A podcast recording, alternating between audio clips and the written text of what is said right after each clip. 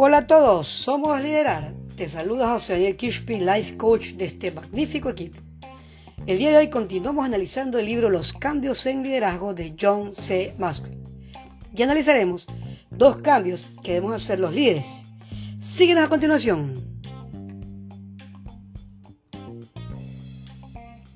Bien, uno de los capítulos que menciona Maxwell es de solista a director de orquesta.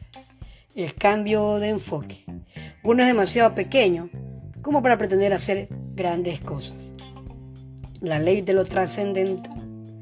Uno de los cambios más importantes que alguien puede hacer para convertirse en un líder, o en un mejor líder, es pasar de solista a conductor, conductor de orquesta.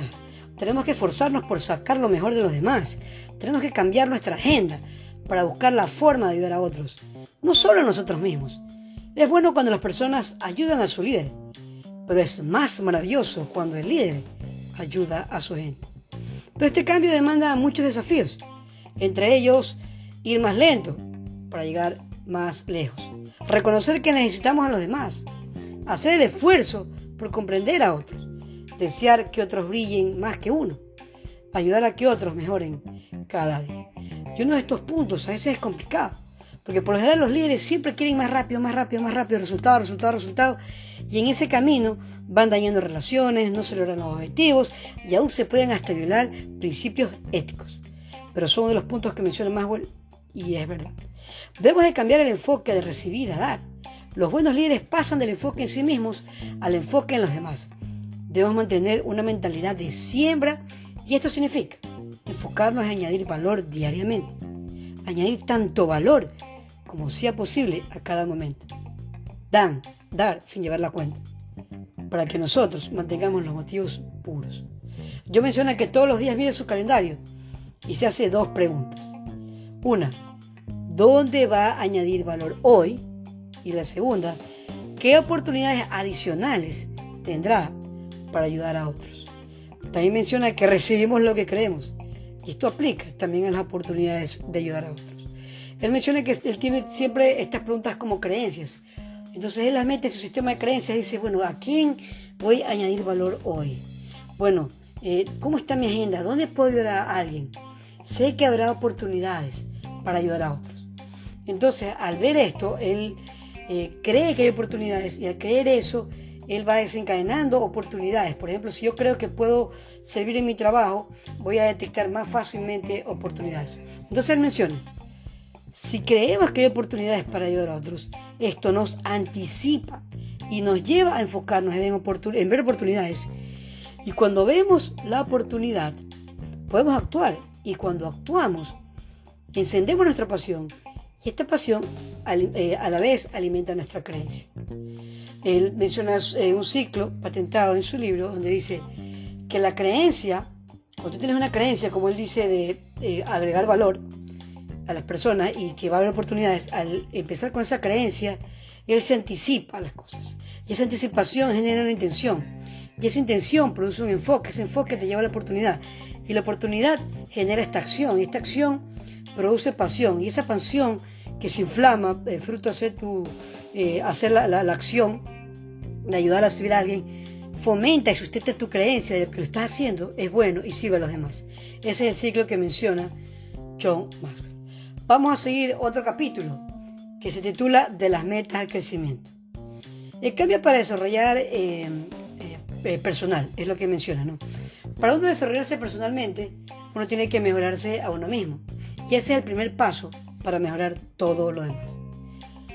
Dice John Maxwell que él debe contar su historia sobre las motivaciones, los talentos, los valores, etc. ¿no? Pero que él menciona que al ver atrás eh, y ver cómo las cosas han cambiado, hizo tres cambios trascendentales en su vida. El primer punto, él dice que debemos pasar del crecimiento exterior al crecimiento interior.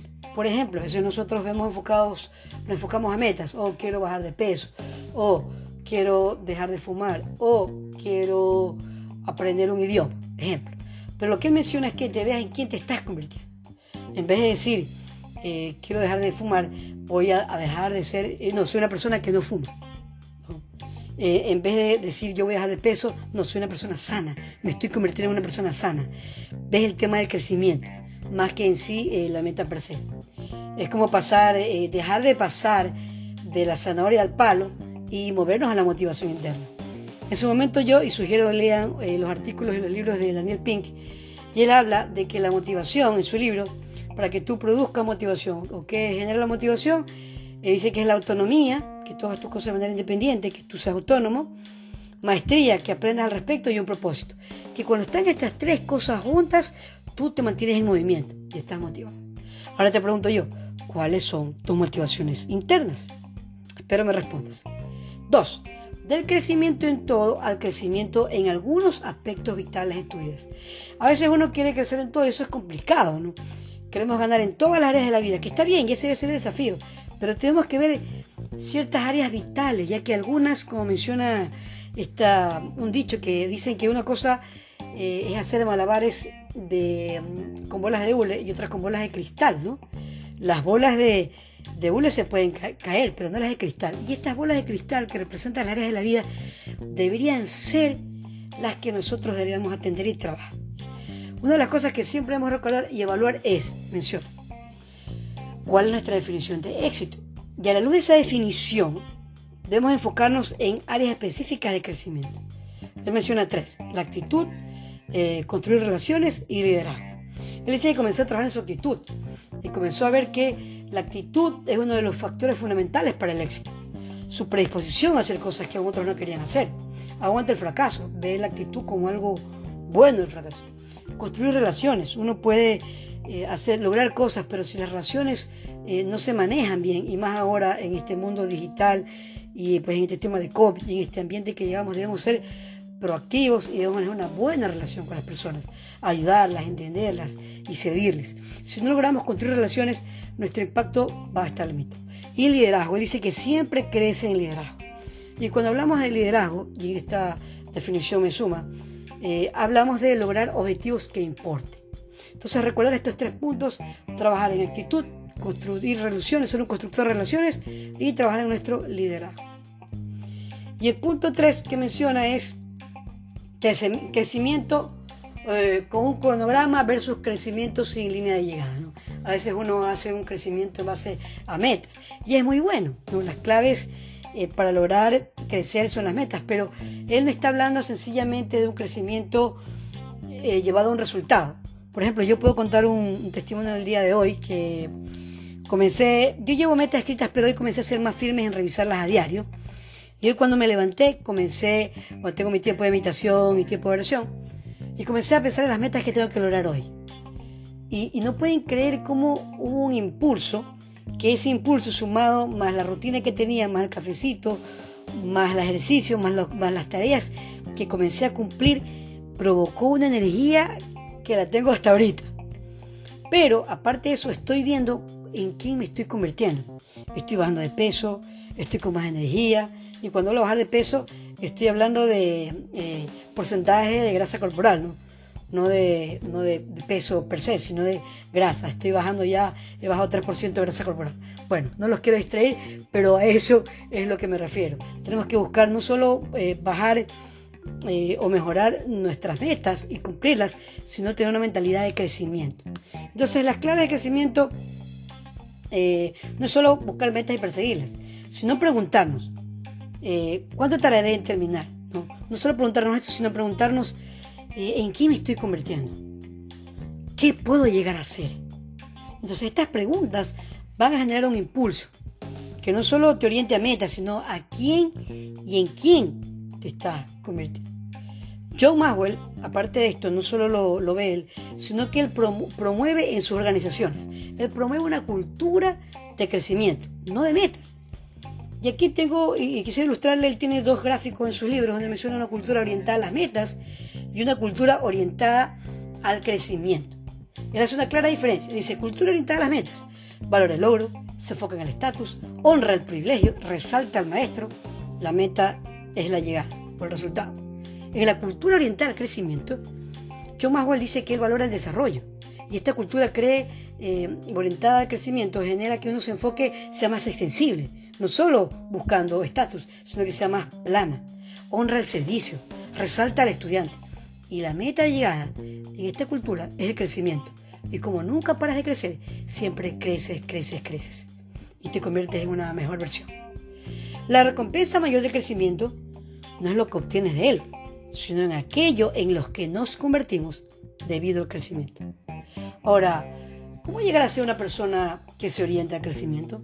Sé que es difícil a veces si tú ya tienes un paradigma de liderazgo, un paradigma de crecimiento personal, cuando solo te orientas a resultados o logros. Pero primero tenemos que trabajar en nuestra mentalidad. Debemos cambiar el enfoque eh, del crecimiento, o sea, enfocarnos al crecimiento, no solo a metas. Maxwell comenta que tenemos que llevar a la práctica los siguientes puntos. Primero, tenemos que abrazar el cambio. Bueno, Maxwell menciona algunos más en su libro. Yo eh, he hecho un pequeño resumen notables y que he visto en mi vida y que veo cómo pueden ayudar, basado en los libros de él. Primero, abrazar el cambio. A veces el cambio uno no lo quiere abrazar, a veces el cambio uno le teme, uy, ¿qué va a pasar? Y cuando mantenemos, mantenemos esa perspectiva en las partes negativas, es difícil abrazar el cambio. Como cuando tienen los problemas, los problemas también se los abraza. Y el cambio aún más. Porque eh, los problemas son cambios, oportunidades que tenemos que abrazar. No existe atajo que lleve a ningún destino que valga la pena, menciona Beverly Sills. El cambio debemos hacerlo, sea que nos guste o no. Así que ahora hacemos el cambio. Punto 2. Un espíritu educable. Tenemos que adoptar un espíritu educable. Es poner intención de aprender todos los días algo nuevo. John hace del aprendizaje una prioridad. Él se hace preguntas cuando aprende algo, en qué me puede servir, cómo me está ayudando, se cuestiona con lo que aprende, archiva información, la clasifica por asuntos, temas y finalmente que hace todo este sistema lo comparte. Y de ahí es donde saca sus libros. Así que ya tenemos tips para los que aprendemos siempre y queremos escribir eh, o un libro bestseller, si así Dios lo permite. Punto 3. Desarrollar relaciones con otros individuos que estén creciendo. Tenemos que seguir permaneciendo juntos, juntas pero con personas que también son como brasas de carbón, que encienden la llama, que están aprendiendo, que están creciendo. ¿Te ha pasado cuando tienes amigos que tienen otros valores que no reflejan los tuyos? Y si son de pronto antivalores, te pueden llevar o arrastrar a cambios que no vas a, no vas a producir. Entonces debemos buscar amigos, relaciones de personas que estén cambiando. Y más aún si persiguen o tienen los valores que tú tienes. Otro punto, desarrollar más humildad. Esta es la parte más difícil.